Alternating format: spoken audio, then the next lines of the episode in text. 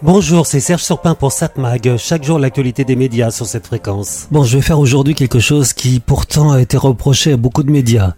C'est-à-dire évoquer un événement qui ne nous concerne pas, ou presque. Pas besoin d'aller plus loin, vous avez compris. Je vais évoquer le couronnement du nouveau roi au Royaume-Uni. Oui, ça ne nous concerne pas, puisque Charles III n'est pas le roi des Français. Il n'y en a plus de roi en France, même si on a tendance à oublier qu'après avoir coupé la tête de Louis XVI et de sa femme Marie-Antoinette, on a eu ensuite deux autres rois plus deux empereurs. C'est presque pareil. Et d'ailleurs, certains considèrent que désormais on a élu un roi à la tête de la France.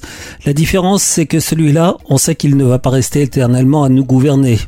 Encore plus depuis que la Constitution a été changée et qu'un président de la République ne peut pas se présenter plus de deux fois consécutives à des élections présidentielles.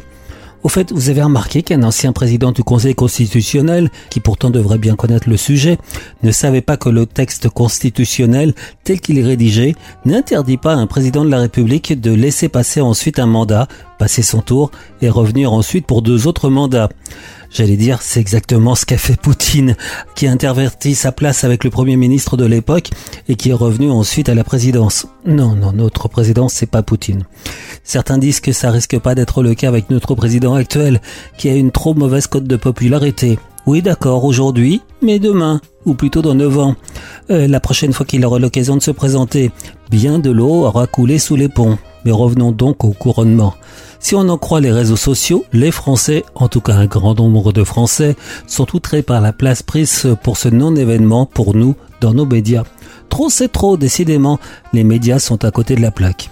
Oui, mais on critique, les Français critiquent la place accordée dans les médias, mais finalement, ils regardent ça. Rappelons-nous que l'enterrement de la reine Elisabeth a été vu par plus de 7,5 millions de téléspectateurs en France. C'était il y a un an.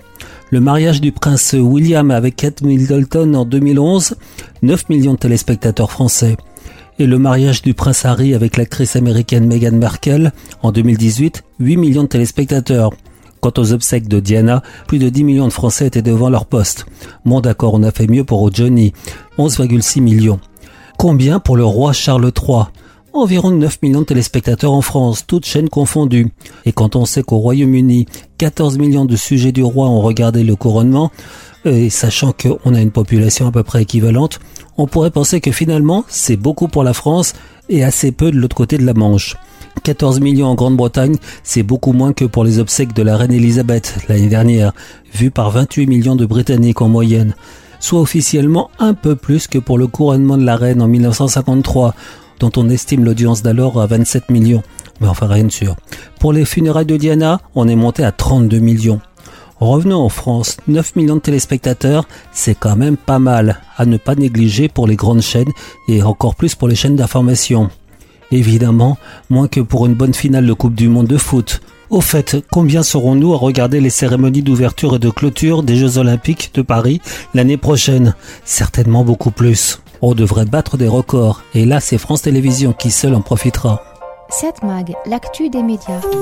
Bon, à voir la télévision ce soir, à 21h sur la TNT, sur TF1 de la télé-réalité, Colanta.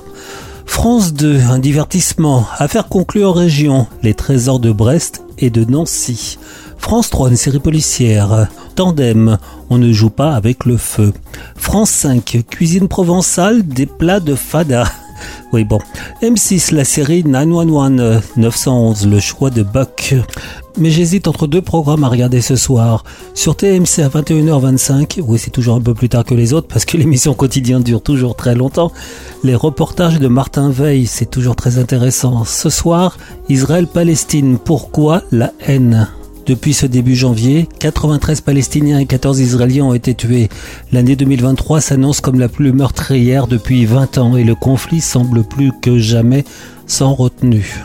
Donc ce sont les reportages de Martin Veil sur TMC ce soir à 21h25. Autrement, vous pourrez aller sur Arte qui propose ce soir un documentaire L'Empire Erdogan, l'ascension de ses promesses d'ouverture à la mainmise autocratique sur la Turquie, retour sur les 20 ans au pouvoir du président Recep Tayyip Erdogan. Depuis 20 ans, Recep Tayyip Erdogan est à la tête de la Turquie. Il essaie toujours de diriger le pays en faisant en sorte que les gens le craignent ou le respectent. Hier, encensé pour ses promesses d'ouverture, aujourd'hui, mouton noir de l'OTAN pour ses dérives autoritaires. Il peut s'allier avec n'importe qui. Il n'a pas de limite.